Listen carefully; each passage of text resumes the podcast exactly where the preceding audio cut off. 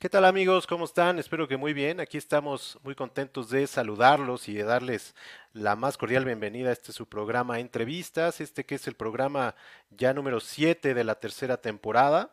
Eh, y bueno, como le hacemos todos los martes. Saludamos, buenas noches, buenas tardes, buenos días, dependiendo de la hora en que nos estén viendo o escuchando. Estamos transmitiendo completamente en vivo a través de Facebook Live, de YouTube y de Twitter. Y recordarles que estamos también en Spotify, donde pueden encontrar ahí las 28 eh, entrevistas ya que llevamos de la primera, segunda y lo que va de la tercera temporada. Escríbanos, mándenos sus comentarios, saludos, preguntas, recomendaciones. Aquí les estaremos dando salida con mucho gusto. Eh, y recordarles que también eh, que este es un programa para pasarla bien antes que nada, para conocer a nuestros invitados, aprender de lo que nos vienen a platicar y por qué no reflexionar en torno a ello. Y bueno, el día de hoy tenemos un programa muy especial, muy interesante. Vamos a estar hablando de medicina, de salud pública, de investigación, de cáncer, de microscopios, pero también de música, de compositores y de mucho más. Eh, y bueno, tenemos un invitado de lujo, nada más y nada menos ha escrito más de 150 artículos científicos, eh, lo han citado más de 8000 veces, 12 libros, Premio Nacional de Ciencias y Artes, Premio Luis Elizondo, Premio Carlos Slim en Salud, entre otros muchos. Y para ello quiero darle la bienvenida al doctor Adolfo Martínez Palomo. ¿Cómo está, Muy buenas tardes. Muchísimas gracias por la invitación. Encantado de estar con ustedes. No, muchas gracias a usted. Eh, de verdad, muchas gracias. Y bueno, todo esto que leímos, muchas felicidades por esa gran carrera. Y vamos a platicar un poquito de, todo esto. Y yo quería empezar eh, pidiéndole una reflexión. Hace casi dos meses eh, se nos adelantó en el camino alguien que usted estimó mucho y admiró. como es el doctor Rui Pérez Tamayo, eh, por ahí escribía usted, eh, el país pierde al último grande de las ciencias médicas. Quería que nos platicara un poquito sobre él. Entiendo que también era amante de las letras eh, y de la cultura, como usted. platíquenos un poquito cómo fue también su relación con él y, lo que piensa de, de lo que fue toda su carrera. Sí, mire, tuve la oportunidad única de estudiar medicina en la facultad de la UNAM, en la Facultad de Medicina de la UNAM en Ciudad Universitaria, justo unos dos años después de que se había inaugurado la, ciudad universitaria. Estábamos en un grupo que se llamaba Piloto, porque habíamos hecho el compromiso, profesores y estudiantes, de hacer un esfuerzo sin vacaciones, sin descansos, de tratar de responder lo mejor posible tanto los estudiantes como los profesores, y así fue durante varios años. En el tercer año, ya en el Hospital General, tuvimos de profesor al doctor Rui Pérez Tamayo, que no era profesor de una materia, sino de siete, o sea, siete materias las daba en un mismo año, todas de patología, por ejemplo, de sistema digestivo, de cardiovascular, etcétera, etcétera. Y sin la, mejor, sin la menor duda, fue el maestro más grande que yo tuve en mi carrera. Era extraordinariamente dedicado, estaba dedicado en buena medida a sus clases, siempre las estudiaba varias horas antes, nunca fallaba, era extraordinariamente rígido, nos exigía de nosotros tanto como se exigía a él mismo, y realmente yo creo que no solamente fue un gran maestro, sino que él individualmente hizo más por modernizar la enseñanza de la medicina en nuestro país que ningún otro. Yo creo que por eso yo he dicho que fue el último de los grandes. Ahora hay gente muy valiosa, pero ya no hay los, los, grandes que hicieron las grandes instituciones, los Soberón, los Comate, los de la Fuente, etcétera, etcétera. Esos ya se fueron. Y me tocó la suerte de ser discípulo de Rui Pérez Tamayo en los siete exámenes. El problema fue que una vez con un compañero nos enojamos mucho porque nos puso un examen extraordinario sin avisar y entonces protestamos y nos salimos, entonces sacamos reprobado en esas en ese mes ¿En, esas siete materias. Pero bueno, eso después ya nos repusimos. El caso es que sí, el doctor Pérez Tamayo ha sido una de las grandes figuras de, de la medicina mexicana en el siglo pasado y en lo que va de este. Claro. Y este tema de que también era amante de las letras y las artes, también de la música, él. Era amante de la música. Todos los domingos, o casi todos, iba a la sala Netzahualcoyotl a escuchar a la Sinfónica de la Universidad. Y de hecho, él participó en alguno de los programas de música y medicina que hice yo. Él, participó como, como comentarista. Era ah, melómano y, por supuesto, interesado en casi todas las, las, las avenidas de la cultura. Ok, ya imagino las pláticas que, que tenían, ¿no? Con la música y el arte. Y... Sí, muy interesante. Se le recuerda con, mucha estimación. Buenísimo. Pues bueno, queríamos rendirle ese pequeño homenaje a alguien que, sabemos que, que, admiró mucho y que pues se sintió su, su partida, ¿no? Y bueno, eh, además de esto también le quería, ah, bueno, quería, por aquí encontré algo, un decálogo que él hizo de por qué se dedicó, eh, por qué dedicó su vida a la ciencia. Me pareció bien interesante eh, lo que escribió el doctor Rui Pérez Tamayo y decía que se dedicó a la ciencia para no tener jefe, para no tener horario de trabajo, para no aburrirse, para hacer siempre lo que nos gusta, para usar mejor el cerebro, para que no nos tomen el pelo, para hablar con otros científicos, para aumentar el número de científicos en México, para estar siempre contento y para no envejecer. Bueno, yo creo que excepto, excepto la demás, sí, yo cumplí todas esas, porque realmente nunca me aburrí, siempre estuve contento, siempre estuve satisfecho con, con mi tarea. La última ya ni él ni yo la cumplimos. Sí, exacto. Pero bueno, bien interesante lo que escribía y creo que cuando lo leía pensaba que usted por ahí había recorrido varias de ellas, ¿no? Y quería, quería empezar también eh, preguntándole, eh, pues de manera general, ¿cómo ve la salud en México? Ahora sí que, ¿cómo está el estado de salud de la salud en México? Eh, de manera muy general, ¿cómo lo ve usted? Mire, yo creo que es muy lamentable todo lo que ha ocurrido en estos últimos años recientes, porque yo quiero insistir en algo que generalmente no se comenta. Si nosotros vemos cómo ha ido avanzando México en los últimos, qué sé yo, 20, 30 años, más si se quiere, ha habido solo una, un rubro de la administración pública donde había habido continuidad. Estuviera el PRI o estuviera el PAN o volviera otra vez el PRI, siempre la Secretaría de Salud estaba en manos de gente competente, en manos de gente preparada y en manos de gente dedicada. Y lo que ocurrió hace tres años es, todo eso se ha destruido. Lo han destruido, el INSABI no sirvió para nada, destruyeron el Seguro Popular, el, la, ah, el, cómo se manejó la pandemia ha sido un fracaso, ahora ya han decidido que se acabó la pandemia, cuando en China están asustadísimos, los americanos están pensando si otra vez empiezan a, tomar medidas, es verdaderamente, es, es una, una combinación de ineptitud y de mala fe, de, además de echar la culpa a todos los anteriores, cuando lo que se ha hecho y lo que ha pasado de mal ha sido obra de las personas que están a cargo de la salud ahora. Y esto no es que estuviera perfecto, pero verdaderamente año tras año, sexenio tras sexenio, el secretario, los secretarios diferentes podían ser de diferentes, de diferentes partidos, pero eran gente preparada, eran gente competente y los subsecretarios y toda la gente, todo eso se desmanteló. Entonces, pues si me lo preguntan, ni modo, si lo tengo que decir, yo creo que es un desastre absoluto. Nos vamos a tardar mucho en recuperar por la pandemia, por la violencia y por la ineptitud de las gentes encargadas de salud.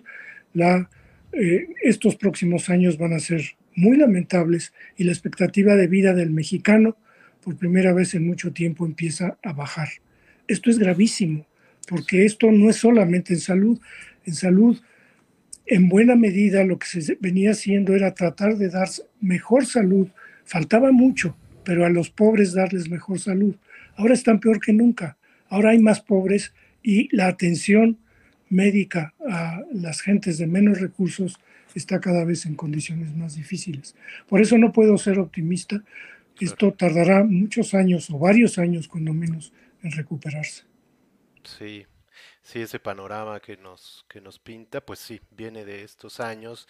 Y le quería preguntar algo que, que a mí me parece también increíble, este desdén que, que se ha tenido por la medicina y por los científicos en particular, eh, y que creo que es parte de lo que usted comenta, ¿no? ¿Qué opina de eso? Mire, la verdad, lo hemos pensado, lo he pensado yo muchas veces, lo hemos pensado muchos colegas, pero no podemos entender por qué ese desdén por la ciencia, desdén por los científicos, nos, en varias ocasiones nos han vapuleado, nos han tachado de una serie de cosas que nosotros no, no, no, no hemos sido culpables en lo absoluto, cuando el país ha venido en los últimos 30, 40 años haciendo un esfuerzo, formando gentes jóvenes, y sabe lo peor del asunto, no es que se refieran a nosotros los científicos ya formados. ¿Cuál es el mensaje para los jóvenes?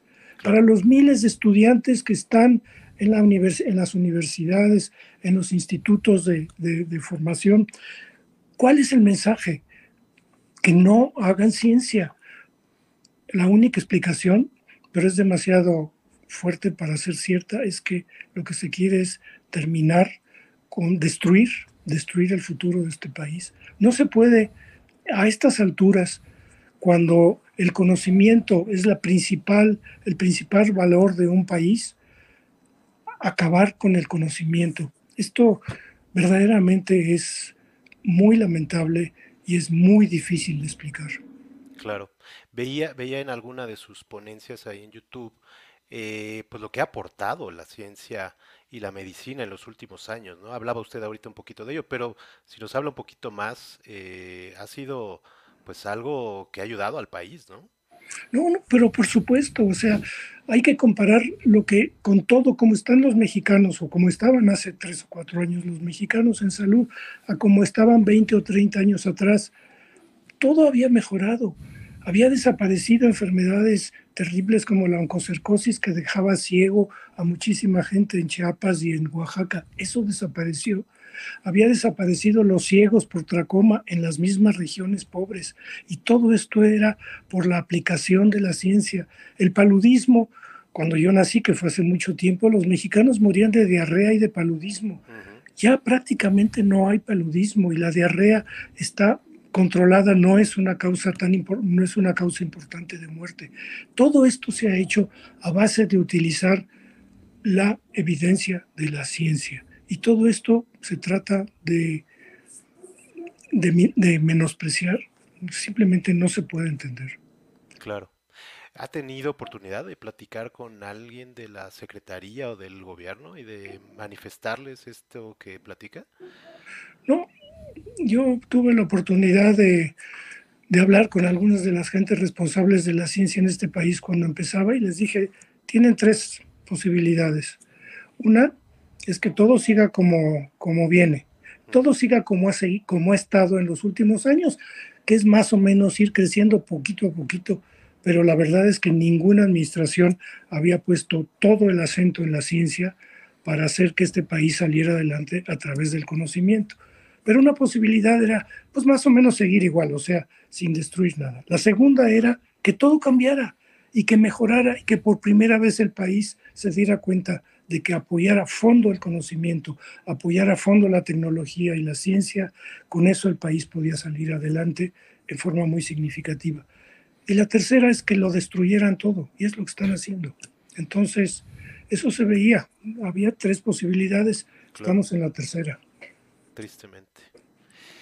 Bueno, pues ojalá, ojalá lo lleguen a escuchar a usted y a otros muchos que, han manifestado lo mismo eh, con este tema del Itzabi, que pues prácticamente no funcionó. ¿Por qué cree que no haya funcionado el Itzabi? Por ineptitud, porque no sabían en lo que se metían. Era extraordinariamente complicado. La compra de, medicamentos, evidentemente había mucho que corregir. Sin duda, había en algunos lados alguna, alguna, algún tipo de corrupción, pero eso de deshacer todo, matar todo, arreglar a machetazos en vez de con cirugía, pues no le salió. Tardaron tres años en darse cuenta que había sido un error acabar con el Seguro Popular. Y con todo la, la, muy compleja eh, eh, organización que se requiere para tener los medicamentos y las vacunas adecuadas. Claro. Pues ojalá, ojalá lo escuchen a usted y a otros muchos.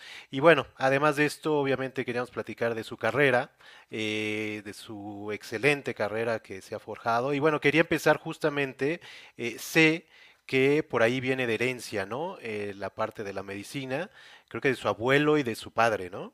Mi, mi, abuelo fue médico en Morelia, y mi padre, que también nació en Morelia, también fue médico. Mi padre fue uno de los fundadores del Instituto de salubridad y enfermedades tropicales y pues entonces era una, una, gran figura y yo no hice más que imitarlo. No sé si tiene ningún mérito ello, pero era evidente. Yo veía lo que hacía mi padre y me hacía mucha ilusión poder seguir por ese camino. Y, y Desde pequeño creo Desde acompañaba al laboratorio, ¿no? Él Así es, iba al laboratorio. Sí, sí, sí, a su laboratorio de investigación, el Instituto de Enfermedades Tropicales que estaba, ya lo, lo cambiaron a era otro instituto. Pero ahora lleva el nombre de, de mi padre, el Instituto de Martínez Báez. Ok, eh, y bueno, de ahí, eh, permíteme tantito que... Deme un segundo. ¿Me oye ahí? Sí, sí, lo oigo bien. Sí, ¿verdad? Deme un segundito que aquí se me ato... Ah, aquí estamos ya. Eh, le quería preguntar justamente ya después de, la carrera haciendo su tesis, entiendo que se encuentra con eh, microscopio electrónico, ¿no? ¿Cómo fue ese encuentro? Y, también quisiera que nos platicara un poquito cómo funciona, eh, pero primero, ¿cómo fue ese encuentro y, qué pensó cuando vio esos, esos acercamientos tan impresionantes? Mire, yo estaba terminando mi carrera de, de medicina, hice la tesis en el Instituto de Cardiología con uno de los grandes médicos refugiados españoles, el doctor Costero, con él hice mi tesis. Y justamente cuando estaba a punto de terminar la tesis, llegó un regalo de la UNAM al Instituto de Cardiología de un microscopio electrónico. Y entonces era justamente la época en, a principios de los 60, cuando empezaba la combinación de la microscopía electrónica y la bioquímica a adentrarse en lo que es en las células, en los tejidos, a averiguar cómo estamos constituidos, lo que posteriormente se completaría con la ingeniería genética para dar esa gran revolución de la biología celular y la biología molecular que estamos viendo ahora. Pero en esa época fueron dos, dos este, líneas fundamentales. Por un lado, la microscopía electrónica, que fue un desarrollo de los físicos, pero cuando yo empecé, cuando llegó el microscopio a cardiología, pues ya estaba adecuado para el estudio de la biología. Y entonces el doctor Costero me habló y me dijo, oye, esto es un campo fascinante, pero yo ya estoy mayor para dedicarme a esto, ¿te interesa dedicarte a la microscopía electrónica? Y yo tenía una cierta inquietud por conocer pues, los, los intríngulis de, la de las células, de los tejidos, Creía que había mucho que hacer. Nos había enseñado el doctor Pérez Tamayo que la medicina era fundamentalmente una especialidad ignorante y que había mucho que, averiguar, que era mucho más lo que se ignoraba que lo que se conocía. Y entonces yo pensé, tal vez la microscopía electrónica puede ayudar. Y entonces, pues dije, si hay oportunidad, y hubo oportunidad, la UNAM me dio una beca muy generosa generosa no tanto en, la cantidad, porque eran 300 y pico dólares con los que mi esposa y yo nos casamos, nos fuimos a Canadá y después a Francia, a París. A Francia, ¿verdad? Y con eso estuvimos tres años y me pude preparar en microscopía electrónica y por fortuna me fue bien. Regresé a cardiología y después ya pasé al Simvestab y hasta ahora sigue sigo trabajando con el microscopio. ¿Cómo fue ese sentimiento cuando vio lo que se podía ver en, un microscopio electrónico? Porque me imagino que había ocupado el microscopio normal, ¿no? El, microscopio normal, sí, y, se estaba empezando apenas a utilizar la microscopía electrónica, estaba justamente empezando. Entonces yo los alcances que tiene y los aumentos son impresionantes, ¿no? Así es, sobre todo ver cosas, no solamente aumentar más, sino ver cosas que no se podían ver. Y entonces yo llegando, por hacer un cuento largo, muy corto, al Instituto del Cáncer en París, en el barrio de Villejuif, en París, eh, pensé yo con una preparación en sólida no, en medicina, pero no muy sólida en cuanto a, la, a mi parte científica, y yo muy ingenuamente dije, bueno, pues yo quiero ver qué pasa con las células cancerosas.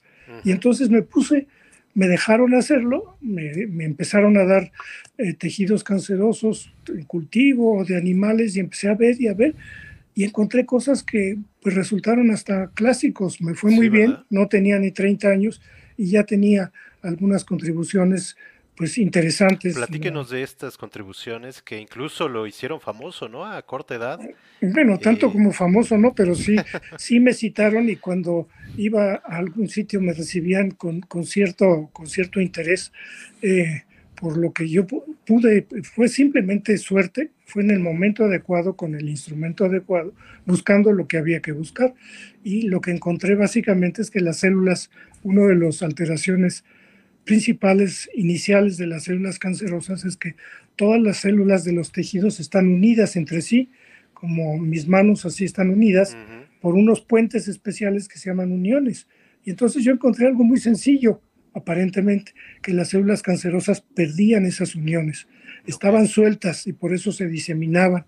Y esto, que parece muy sencillo, 30 años después todavía es una eh, un, línea de estudio muy importante en biología celular, porque esto se puede hacer que las células en cultivo se manipulen, formen contactos, se les quita el, el, eh, el, comportarse como células cancerosas. Se manipula genéticamente estas células y entonces se sueltan y dejan de ser cancerosas. Entonces, esto sigue siendo después de muchos años de haber hecho este descubrimiento, sigue siendo una línea importante en la que trabajan todavía pues, bastantes grupos de investigación.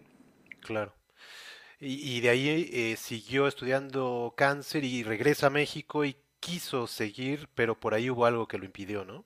No, pues sí, yo lo que siempre digo, no, no me creen, pero sí es uno de los grandes enemigos de la ciencia en México, no solo la 4T, sino también las aduanas, pero eso fue hace mucho tiempo. Y entonces yo como había encontrado eso, había un investigador, el doctor Klein, importante en el Instituto Karolinska en Suecia, que me mandaba sus, sus cultivos y me dijo, queremos, quiero que colaboremos y vamos a seguir estudiando lo que está usted observando. Y entonces yo iba un día a la aduana y pues sacaba las células, ya tenían tres o cuatro días, ya estaban muertas. le, le, digo al doctor Klein, mándeme otras, lo mismo, entonces a la tercera, pues ya iba la vencida, ya le digo, no, pues me voy a dedicar a otra cosa. Y me puse a estudiar la mibiasis y dejé el cáncer por la paz. Porque no había nadie en ese entonces que estudiara cáncer en México. Y era imposible hacerlo solo, no podía yo tener los elementos para hacer investigación en cáncer si no tenía células, si no tenía animales con, tumores, etc. Entonces me cambié a los parásitos. La mibiasis, ¿no? Que creo que fue usted también el primero, ¿no? En estudiar. No, no, no, no, eso ya había muchísimos. Desde hace mucho se estudiaba en México, desde el siglo XIX. La amibiasis era uno de los grandes problemas en México porque afectaba sobre todo a la gente, a la gente pobre, a los hombres, a los hombres jóvenes. había una frecuencia muy alta de absceso eh, hepático amibiano. Todavía no se sabe bien a bien por qué, pero eso por fortuna ya es mucho, mucho menos importante como causa de enfermedad o de muerte. Y algo, algo veía que eh, creo que afectaba eh, principalmente a gente de la Ciudad de México. Eh, sí, también en la Ciudad de México, de hecho, eso suena un poco este, tenebroso, pero no se podía en el siglo, a principios del siglo XX, no podían enseñar anatomía del hígado a los estudiantes de medicina, porque todos los hígados de los que llegaban muertos en la calle tenían absceso hepático amibiano. Y entonces pues empezó a investigar, esto fue gentes como el doctor Bernardo Sepúlveda que iniciaron el estudio de la amibiasis y México se convirtió de lo que era la patria de la enfermedad, se convirtió en la patria de la investigación de la enfermedad, porque el doctor Sepúlveda empezó a hacer una serie de seminarios internacionales y cada dos o tres años se invitaba a los principales investigadores extranjeros a venir a México para compartir sus enseñanzas y poco a poco se fue avanzando, se encontraron medicamentos eficaces y por fortuna ya la amibiasis no es lo que era, no ha desaparecido ni mucho menos, pero antes no había hospital en México, sobre todo un hospital público en donde no hubiera pacientes con absceso hepático amibiano. Eso ya ha cambiado. Ahí también ahí también vemos un efecto de la ciencia, acabar con la amibiasis. Claro. claro, lo que hablábamos hace rato. Eh, ¿y cuánto tiempo estuvo eh, estudiando todo este tema? Y entiendo que también estudió enfermedades tropicales como su padre, ¿no? Sí, enfermedades tropicales estudié, por ejemplo, la oncocercosis, a la que mencioné. Yo pude ir con mi padre a Chiapas, a, a una finca cafetalera, que era muy complicado llegar, había que tomar primero avión, después avioneta, después prácticamente burro y después jeep para llegar ahí. Y pues era el, era desolador, ¿no? Porque la mayor parte de los adultos que estaban aquí estaban ya este, infectados con la oncocerca, que son unos gusanillos que a lo largo de los años van viajando por el cuerpo y llegan al ojo y acaban produciendo la ceguera. Y entonces había en principios del siglo pasado, pues pueblos enteros, pueblos pequeños en, en Chiapas y en Oaxaca, donde todos los que llegaban a los 40, a los 50 años terminaban ciegos. Y eso no solamente se detuvo, se terminó por completo con el apoyo de la ciencia. Ok. Y después de todo este tiempo entiendo que estudia la esclerosis múltiple, ¿no? Bueno, eso fue eh, algo que me invitó un investigador del Instituto de Enfermedades este, Neurológicas del Instituto Nacional de Neurología, el doctor Julio Sotelo, que desde hace muchos años tenía la sospecha de que la esclerosis múltiple no era rara en México. Esta es una enfermedad que todavía se está estudiando, una enfermedad para la cual hay muchísima investigación, porque es una enfermedad pues prácticamente de ricos, o sea, a medida que nos desplazamos del Ecuador hacia el norte, mientras más nos acercamos al norte, mayor es la frecuencia. Entonces es muy frecuente en Europa, es muy frecuente en Estados Unidos, es muy frecuente en Canadá y afecta sobre todo a jóvenes, más a mujeres, pero esto es, lo afecta y empieza a producir lesiones en el cerebro que acaban a lo largo de los años produciendo una incapacidad completa. Terminan en silla de ruedas o terminan en una, en una cama de, de, un hospital. Entonces es particularmente lacerante porque afecta a jóvenes en lo mejor de su edad, en la edad productiva. Y entonces hay una, una muchísima investigación. Ahora se sabe, por ejemplo, que son varios los factores que determinan que se produzca la, la, la, la esclerosis múltiple, Tal vez los más importantes son genéticos, tener una base genética, pero también influye si se fuma o no se fuma, si se, el, las horas de sol al año a las que está uno expuesto, mientras okay. menos sol hay, más es la posibilidad de desarrollar esto por ¿Ah, bajos niveles de vitamina D y otros factores. Y entre otros factores están posiblemente virus. Y entre okay. estos virus, el doctor Julio Sotelo estudiaba el virus de la varicela. Y entonces me invitó a colaborar y me, me, dijo que estudiara el líquido cefalorraquídeo, o sea, por una, medio de una punción en la parte de atrás se toma unos mililitros de líquido cefalorraquídeo de los pacientes y me dijo, estos son pacientes que están en la fase de enfermedad, cuando están padeciendo los efectos de la enfermedad y quiero que los veas al microscopio electrónico porque yo tengo pruebas bioquímicas de que hay posiblemente un virus de la varicela.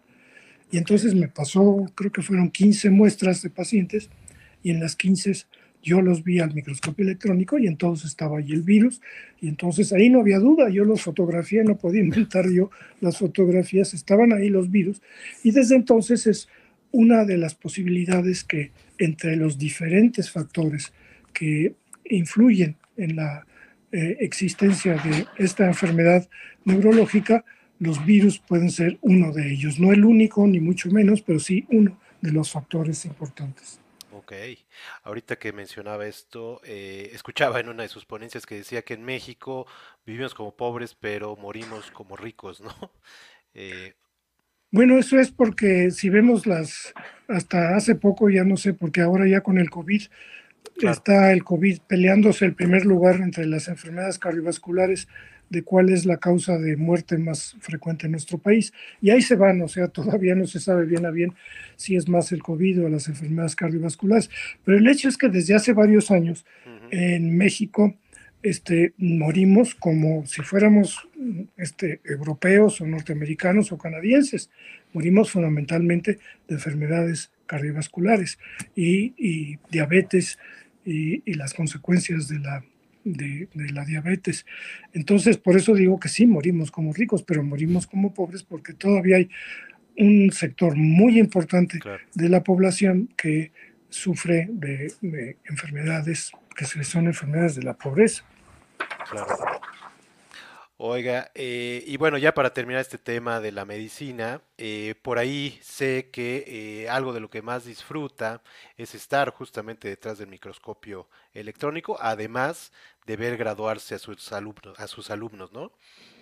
Sí, no, lo, lo segundo, la graduación es lo más importante, pero estar al microscopio electrónico siempre me ha producido mucho gusto, sobre todo cuando las cosas salen bien. Cuando las cosas salen mal es muy aburrido y la única ventaja que tiene el microscopio es que uno puede apoyar la, la, la, la frente en el microscopio, que está bastante fría la columna, y con eso descansar un poco y pues hasta se puede echar una siesta de vez en cuando, pero realmente creo que esto no me ha, no me ha pasado. Con frecuencia pasa a otros colegas que hay que tocarles porque se durmieron en el microscopio. El microscopio hay que verlo, para verlo bien, hay que verlo a oscuras. Ahora ya en los modernos se ve en una pantalla de televisión, pero en mi tiempo había que usar unos binoculares y estar concentrados a oscuras en el microscopio donde se podían pasar las horas sin dar uno cuenta de que pasaba el tiempo. ¿Y por qué llegan a salir mal las cosas? No, cuando no salen como uno piensa, cuando, por ejemplo, cuando yo estaba estudiando, qué sé yo, los, los casos de esclerosis múltiple, era muy difícil encontrar los virus y lo veía y lo repetía y repetía y no salían y no salían hasta que sí salían. Eh, básicamente es por lo que salen mal o porque la preparación estaba mal hecha o porque es, es todo una, un artesanado. Porque parte de lo que se quiere estudiar hay que ponerlos en, es, un artesanado que hay que cortar con una navaja de diamante unos cortes muy finos para verlos al microscopio. Y entonces a veces el diamante ya no funciona o nos quedamos sin diamante porque nos quedamos pobres y entonces hay que cortar con vidrio de, de lo que se compra en las vidrierías y no funciona bien. Pero bueno, todo tiene su, sus bemoles, a veces las cosas salen muy bien y a veces no, no tanto. Que se utiliza oro, ¿no? En los, en los microscopios electrónicos. ¿Cómo? ¿Se utiliza oro? Algo veía en un reportaje. Que sí, se utiliza, sí se puede, sí se utiliza oro, por ejemplo, para el microscopio de barrido, que lo que hace es ver la superficie de las células, pues para verlas, si uno simplemente pone las células y las mete al microscopio, no se ve nada. Entonces hay que poner algo que refleje los electrones, los electrones y eso es una cubierta de oro que se pone en una máquina especial se hace vacío y se hace una evaporación de, de oro y con eso se puede ver el, eh, se pueden ver los, los, los, tejidos. Pues muchas felicidades por esta gran carrera que ha hecho y por todos los descubrimientos, todos los reconocimientos que ha recibido. Yo dije algunos, pero son muchísimos más. No, no, no, muchas felicidades. Y, y, quería hablar de algo que entiendo que también fue herencia, que es la música, ¿no? Viene también de su padre, por ahí el gusto a la música clásica que se le llama y a la ópera, ¿no? Sí, viene de mi bisabuelo, que era, era compositor y que era el, organista de la catedral de, la catedral de, Morelia. Entonces me viene a lo mejor de ahí, pero mi padre sí era muy aficionado a la ópera y desde pequeño me, me aficioné a oír en algo que ya no existe, que es la XLA, que era una estación maravillosa, que todos los domingos daban ópera. Y además había, tampoco sabe ya la gente que había otra estación de radio de música que era la XN, que era la estación de la ópera. Entonces había dos, la XN de ópera y la XLA de música clásica. ¿Y desde pequeño eh, atendía a conciertos?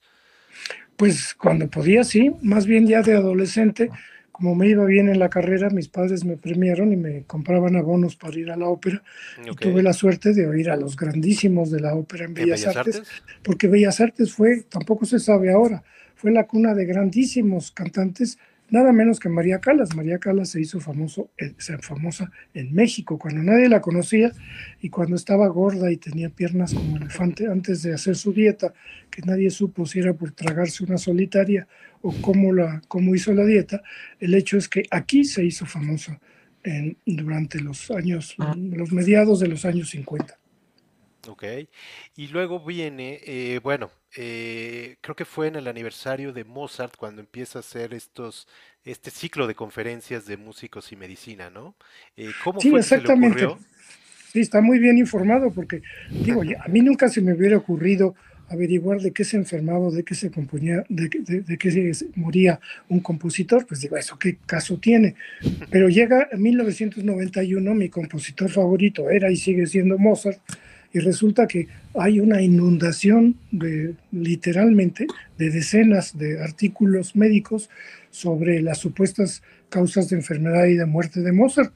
Y bueno, esto fue en 1991 y eso estaba perfectamente justificado. Primero, porque Mozart muere a los 35 años, o sea, para muchos es la gran tragedia de la, de artística de la humanidad que Mozart se muriera a los 35 años, porque ¿qué hubiera hecho si llega a los 70? Claro. Pues quién sabe.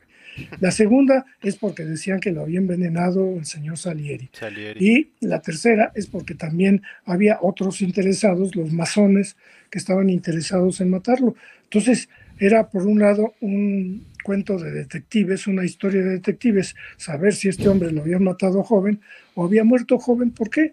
Y entonces, pues dije, eso es muy interesante. Y con eso, al abordar ese tema, aborda uno la vida de los compositores Claro, no es que interese si fue el riñón o fue el hígado lo que les falló, eso no tiene ningún interés, pero el abordarlo desde una perspectiva general que incluye algo que para mí es muy importante, la etapa formativa, Mm. cómo, cómo surgen los genios.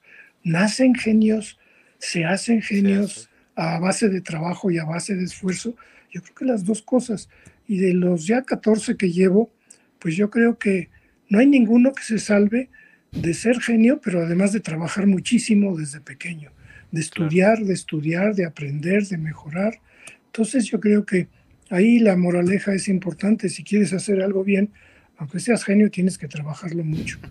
Y desde entonces, bueno, ya me dediqué a estudiar aquellos compositores que a mí me interesan. Hay otros que no me ¿Qué fue, qué interesan. fue, perdón, que regrese a Mozart, qué fue, eh, entiendo que también algo que creo que nadie había visto, o no sé, algunos, eh, el viajar tanto, ¿no? Eh, No, bueno, es que Mozart viajó más de la Exacto. tercera parte de su vida. Y además hay que pensar cómo viajaba en, en- aquella época.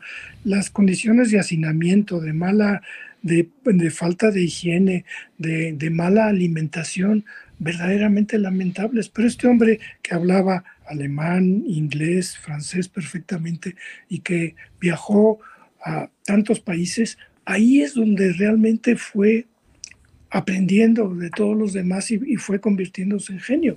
El niño era muy listo y realmente tenía capacidades que muy difícilmente lo tienen otros, pero fue a través de sus viajes y además con algo que tuvo mucha suerte. El mejor profesor de violín que había en Europa en esa época era su papá. Y el papá le quiso sacar jugo para sacar dinero y entonces lo exprimió y lo exprimió pues bien, un poco demasiado, porque el pobre estaba realmente exhausto y en una ocasión estuvo a punto de morir de, de viruela, pero bueno, se salvó de esta, pero no se salvó de la final. Claro. ¿Algo más que haya usted encontrado que le haya llamado la atención cuando empezó a estudiar todo esto de Mozart? No, básicamente el que yo creo que no es solamente, desde luego que no tiene ninguna importancia el hacer un diagnóstico certero, sino el adentrarnos desde el punto de vista médico y también psicológico y hasta si se quiere sociológico. Y yo creo que en todos los compositores en los que he analizado he podido encontrar alguna pequeña cosilla. Todos han tenido, todos los que he revisado han tenido grandes biógrafos.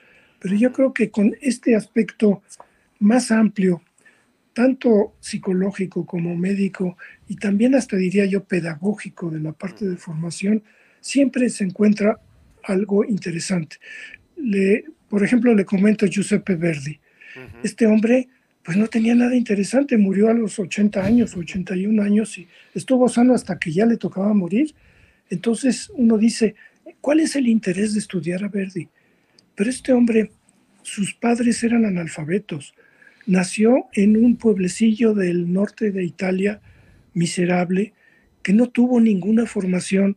Cuando ya mayor que ya empezaba a tocar el piano, lo mandaron al, a, ¿cómo se llama?, la escuela de música de, de Milán, lo reprobaron, no pudo estudiar ahí y después ahora ese conservatorio lleva el nombre de Giuseppe Verdi.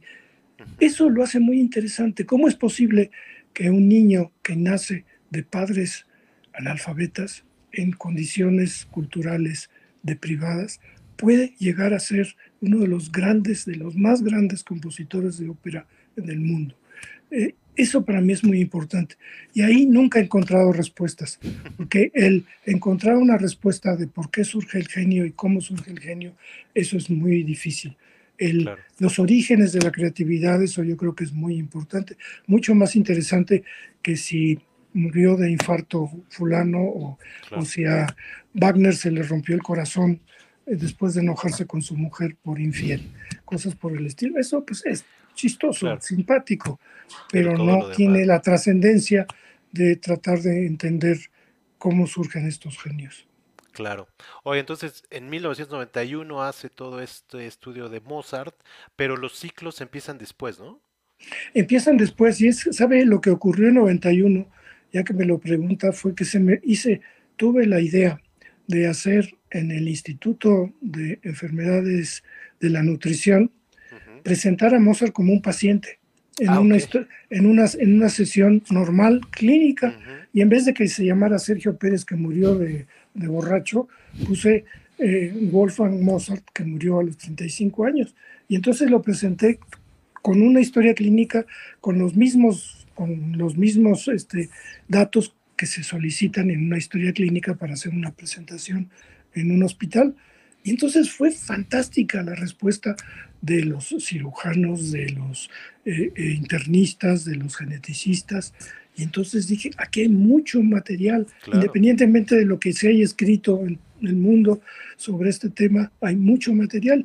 Y dije, pues vamos a seguirla y ya me seguí con otros.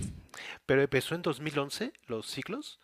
Mm, empecé irregularmente y en 2011 fue cuando ya empecé. O sea, ya cumplo de 10 años de darlos casi cada año, un ciclo de 4 a 5 al año. ¿Y, lleva ya cuántos? Pues llevo 14 y todavía me faltan 10, van a ser 28 al final. Ok, ok. Poco a poco, a ver si llego hasta el final. Oye, ¿cuánto tarda en, prepararlo? Porque es toda una preparación desde estudiar.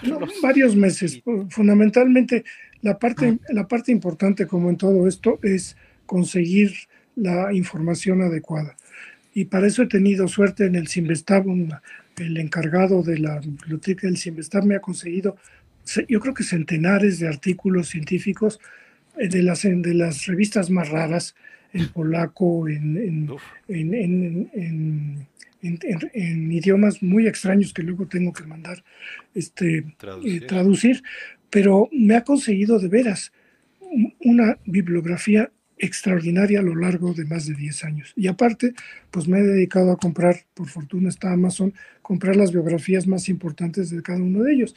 Entonces, una vez teniendo los artículos y una vez teniendo las biografías importantes, pues a ponerme a trabajar. Y sí, cuando menos, cuando menos son unos dos o tres meses o seis meses de trabajo. Además de coordinar la música, ¿no? Que sus ciclos bueno, pero eso música. La coordina, la coordina una, una colega, la cantante Verónica Alexanderson, y ella es la que se encuentra, la que se encarga de todo esto, que es complicado, encontrar a los artistas, encontrar las fechas, hacer los programas, todo eso es complicado. Pero ahí vamos y, vamos bien. Y ahora con la pandemia los dio eh, vía digital, ¿no? Eh, y creo que hace poco dio alguno, ¿no? ¿Quién? Usted eh, que retomó vía digital el ciclo de conferencias. Ah, sí, sí. Ahora con la pandemia, ¿no? De hecho, la pandemia fue lo único bueno de la pandemia para mí, es que con eso aumentó nuestro público por 10, cuando menos, porque antes teníamos 400 gentes y ahora tenemos, pues en ocasiones tenemos muchísimo más. En alguna de Mozart tenemos, no sé, varios miles de, de tanto en, en, YouTube como en las diferentes, en las diferentes sitios en donde se puede ver. Entonces sí ha sido algo, aumenta, hay un núcleo importante de, personas que están interesadas en el ciclo y, sí encontré algo que es útil. Primero, que hay muchísima gente que no tiene conocimientos de música, pero que tiene muchísimo interés. Y cuando uno se lo explica, la vida de estos compositores en forma más o menos sencilla, más o menos interesante, tampoco lo quiero hacer demasiado solemne. Y a continuación, después de hablar de Beethoven y de su sordera y de Beethoven y lo pobre que tenía con todas sus molestias intestinales, y después oyen algo de Beethoven, o lo mismo cuando pasa pues, con cualquier otro, con Haydn. Entonces, a la, la gente le ha gustado. Y curiosamente, desde que di este ciclo, por ejemplo, cuando lo di en la ciudad universitaria, de verdad no es por vanagloriarme, pero la gente hacía cola horas antes para entrar, porque además me decían, es que esto es gratis, esto no lo tenemos en ningún otro, el poder escuchar sobre estos compositores y además en música viva por artistas eh, eh, importantes. Entonces la gente lo, lo agradece y, y, pues por eso he seguido en esto, porque para mí el estímulo es ver que la gente les interesa lo que, lo que les contamos y lo que les cantan o lo que les tocan. ¿Y cada cuándo los da? ¿Cada cuándo? ¿Hay, ya un calendario? Es irregular este año, por ejemplo, es cada, van a ser cinco al año, cada tres meses más o menos. Ok. Y así ha sido, más o menos, tampoco hay que exagerar, porque si se hacen demasiado, pues hasta nos acabamos de aburrir el público, los cantantes y yo también. ¿Y dónde se puede ver eh, cuando ya haya alguien, alguien que esté interesado? ¿Dónde puede en YouTube. Ok.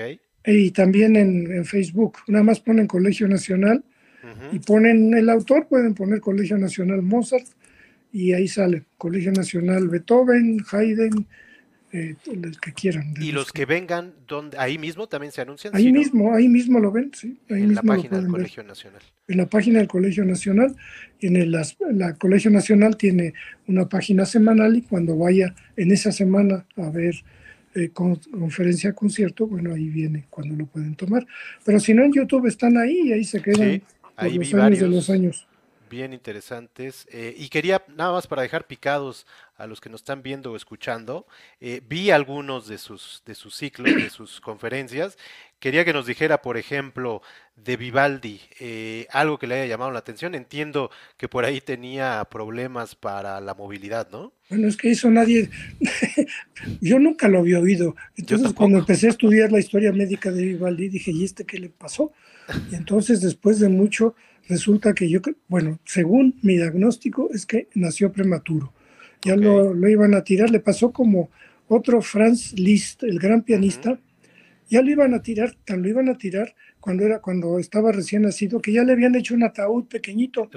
Dijeron, este no resiste pero resistió y se convirtió en el pianista más formidable que ha habido en la historia de la música por los años y los siglos de los siglos. Se convirtió en un tipo fantástico y un músico extraordinario. Pero en el caso de Vivaldi, pues también fue muy enclenque y entonces los padres dijeron, sus padres, como además eran pobres, dijeron, pues este lo metemos a cura, siquiera para que los curas lo mantengan.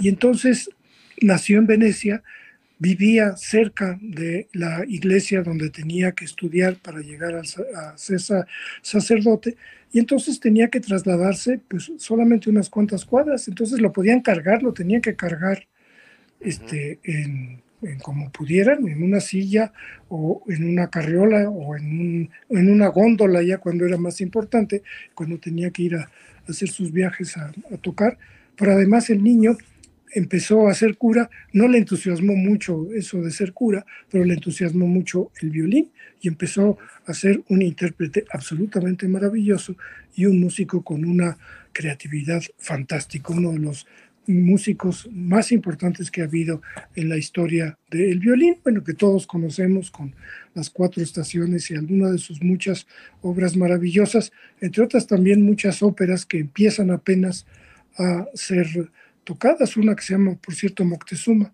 que es poco conocida, creo que se interpretó ya una vez en México. Pero el caso es que el pobre de Vivaldi lo tenía que cargar de pequeño, de mediano y hasta que se murió.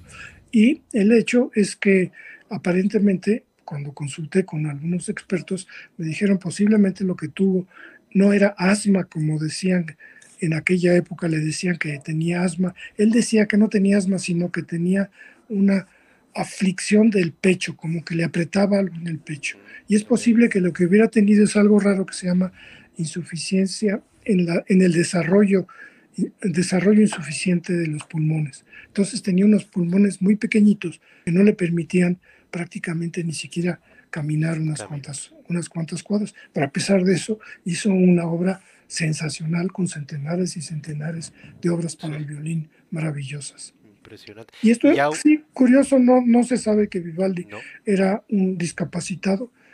Y discapacitados, pues tenemos muchos, ¿no? Tal vez el más importante de todos, Beethoven. ¿Sordo? Qué mejor ejemplo que un sordo compositor maravilloso, que fue cuando descubrió la música más original, fue justamente cuando estaba sordo. En la novena sinfonía. La novena y las cuartetos. Y rápido uno más, eh, Tchaikovsky, que, que, por ahí dice que era hipersensible eh, y neurótico, ¿no? Y bueno, padecía de depresión. Bueno, ahí la historia es un poco complicada, ¿no? Porque según Putin, Putin dice que no es cierto lo que dice la historia, pero la historia dice que lo condenaron por, en aquel entonces, no estoy haciendo juicios de valor ni mucho menos, lo condenaron por ser homosexual y que lo condenaron a envenenarse y mi hipótesis es que, está, que murió envenenado. No, no sé si lo envenenaron o él mismo tomó algo para, para morir, justamente a poco tiempo de inaugurar, de estrenada la sexta sinfonía, justamente a los pocos días de esto, la patética, entonces murió, murió en condiciones pues atroces, típicas de, de un, de un eh, envenenamiento. Y entonces los historiadores tienen un punto de vista, pero parece increíble, pero sí, ya Putin desde hace ya mucho tenía sus, su forma de pensar y dijo, no, este es un héroe, esto es un héroe ruso y era impecable. Pero pues me parece que tenía, pobre, cada quien, cada quien su vida, ¿no? No estoy juzgando nada. Claro. Oye, pues muchas felicidades, bien interesantes estos ciclos. Además que eh, los ha eh, hecho libros, ¿no? Ya tiene, ¿cuántos? ¿Seis libros? Bueno, tengo un libro, un libro mayor que, contiene 12 historias, pero eso ya está agotado, las dos ediciones, y ya no podemos hacerla porque también la 4T no nos da recursos para hacer libros. Y entonces lo que he hecho es hacer pequeños libros. De dos autores, ¿no? Tienen dos autores cada, cada uno de los libros.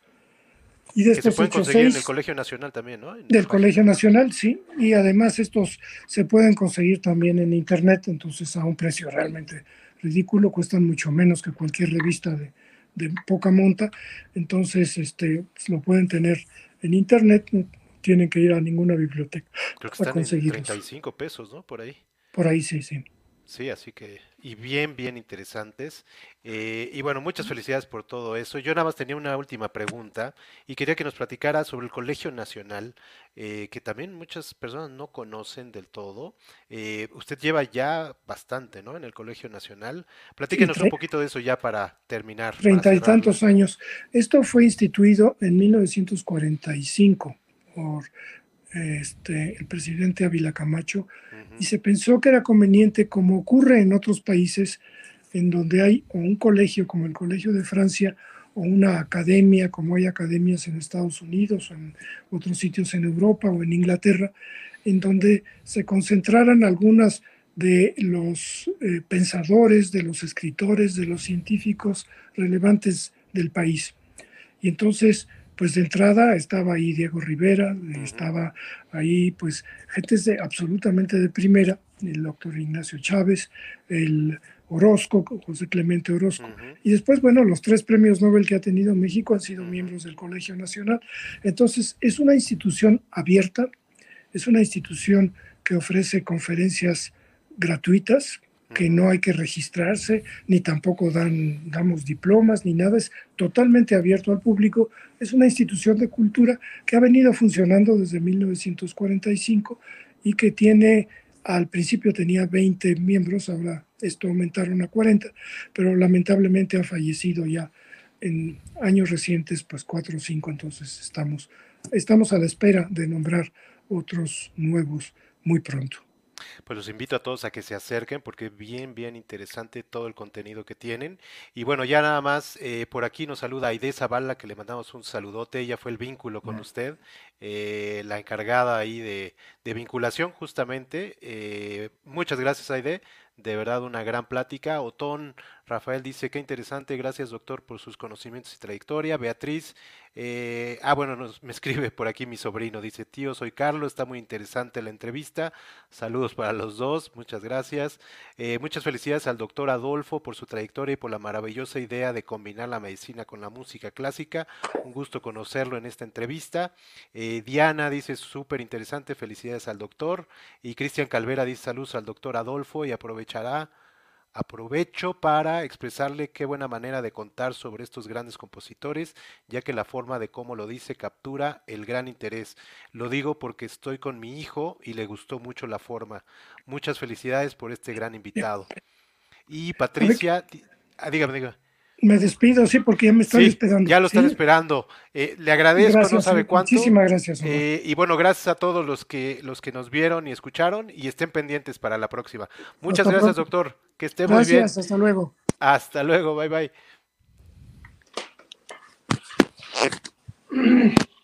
Gracias al doctor que tenía por ahí un compromiso. Eh, pero bueno, muchas gracias y véanos por ahí la próxima semana. Eh, tenemos una entrevista igual de interesante. Que estén muy bien, cuídense mucho.